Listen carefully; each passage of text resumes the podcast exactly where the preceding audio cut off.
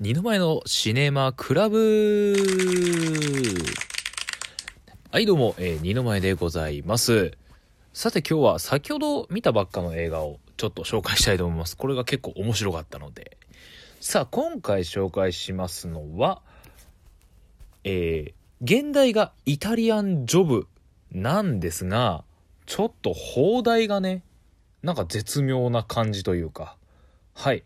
えー、こちらの映画現代が先ほど言いましたイタリアン、ザ・イタリアン・ジョブなんですが、えー、放題、なんと、ミニミニ大作戦と言います。ミニミニ大作戦でございます。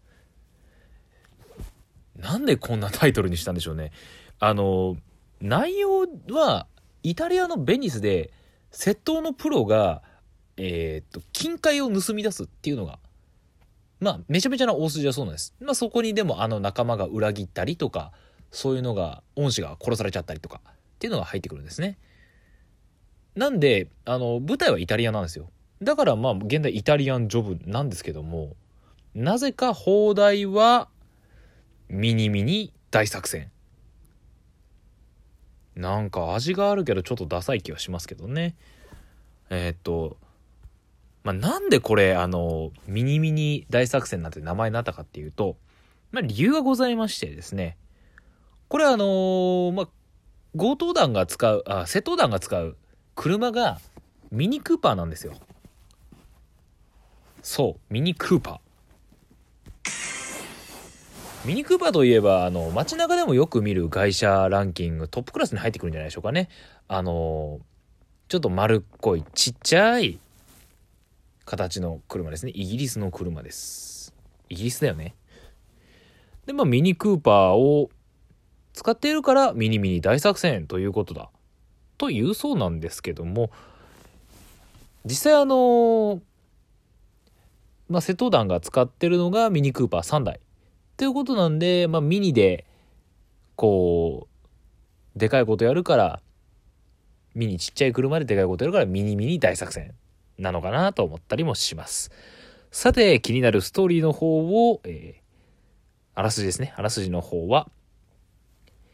イタリア、ベニスにある最新型金庫の中に50億円の金塊、総重量約1トン。これを手に入れるため、え窃盗団のリーダーであるチャーリーは計画を立て、また実行するために多くのプロフェッショナルを集めました。しかし、そのうちの一人、スティーブの裏切りで金塊は奪われ、その上、チャーリーが父のように慕っていた、窃盗の師匠、ジョンの命までも奪い去ってしまいました。さて、その1年後、ロサンゼルスでチャーリーたちは、スティーブを見つけ、ジョンの娘で錠前屋のステラを金庫破り担当として、金塊の再出しを計画します。この計画には、とある事情から3台のニューミニ、ミニクーパー S1 台、ミニクーパー、えー、が2台がとても重要な役割を果たすことになります。さあ、このとある事情というのは、映画をチェックしてみてください。結構理にかなってますよ。なんで強盗するのにあの、そんなちっちゃい車なんだ。YSP みたいにスーパーカー使ってド派手にこう、かっ飛ばしていけばいいじゃないかって思うかもしれませんが、これミニでなきゃならない理由が1個あるんで、結構大事な理由があるんで、これはぜひ、あの、ご自身の目で確かめていただきたいなと思います。そうですね。あと、この映画何といってもキャストがすごい豪華ですね。え主人公のチャーリーを演じるのが、えー、マーク・ウォールバーグ。そう。えっ、ー、と、ザ・シューター、極大射程とか、トランスフォーマーシリーズなんかで有名な俳優さんですね。こちらの方が主演を務めています。まあ、あと個人的になんですけど、マーク・ウォールバーグと、あとあの、オデッセイのマット・デイモン。あの二人が、たまにわかんなくなるんですよね。なんか顔の系統が似てるというか、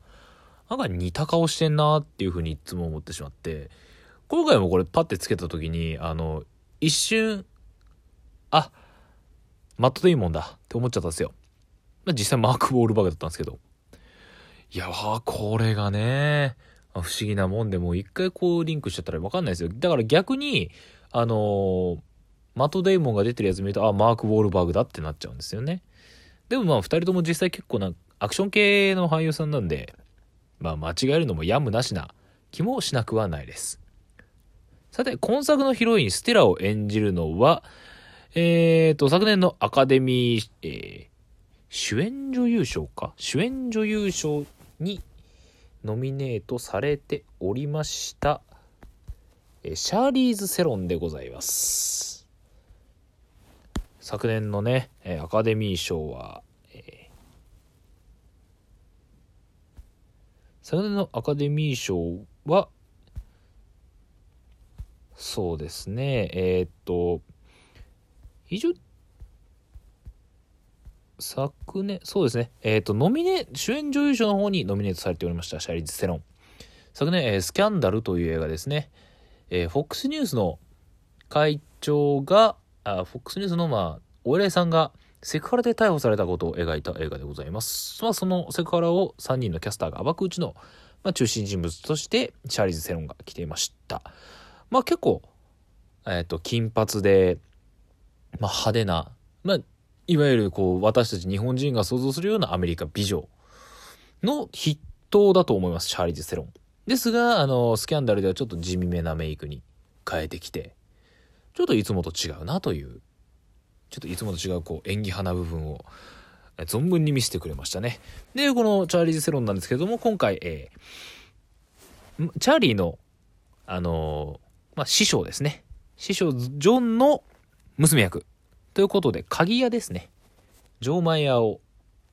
商売としてます。まあ、鍵、鍵開けの腕はもう本当に天下一品。どんな複雑な金庫でも5分以内に開けてしまうなんていう特技を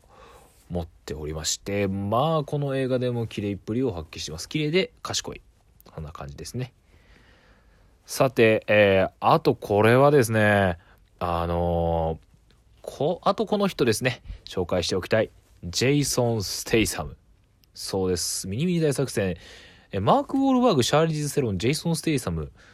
ていう本当にこう豪華な面々が揃った映画なんですよねこの映画であのジェイソン・ステイサムの役どころの名前がハンサム・ロブとなっています。ハンサム・ロブ。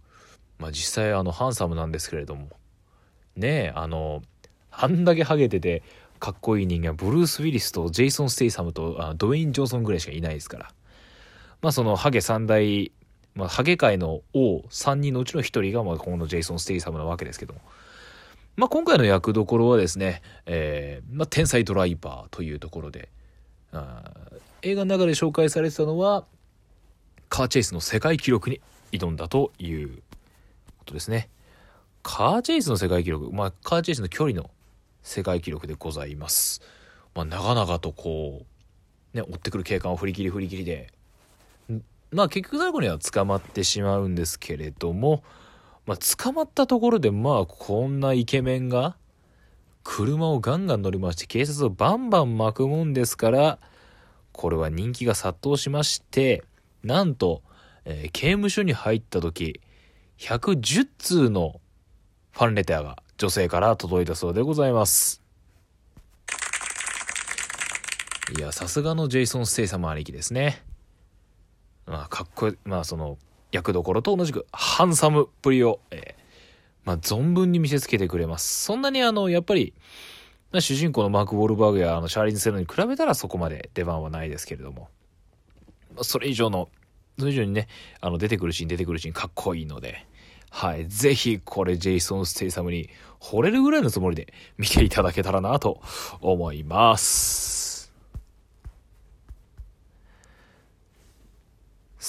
さささ。あとはですね、結構いろいろあのタイトルの割にしっかり練り込まれたクライムものでクライムアクションものでしっかりと面白いです。もちろんあのカーチェイスのまあ醍醐味のカーチェイスの場面もそうなんですけれども、まあ、カーチェイスに何が必要かで逃走経路が必要なんですよ。逃走経路を作るために信号を書き換えてしまうスペシャリストを用意する。という徹底ぶり。まあ、このシーンもなかなか面白いんですよね。そういう徹底したプロの技が集合して、えー、初めてこの大作戦が成り立つ。結構名前、可愛い名前の割に中身は骨太。骨太スカッと爽やかコカ・コーラって感じなので、ぜひ皆さん、えー、この自粛中ミニ、えー、のお供としてミニミニ大作戦いかがでしょうかこちらですね、え、ネットフリックスに確かあったと思います。なかったらごめんなさい。ネットフリだったか、アマプラだったか、えー、うろ覚えですが、確かネットフリだったと思います。さあ、ネットフリックス加入してない方は加入してみては、加入してみるのもいいかもしれませんね。さて、えー、今回のシネマクラブ、ここまでとなります。それではお相手は二の前でした。ありがとうございました。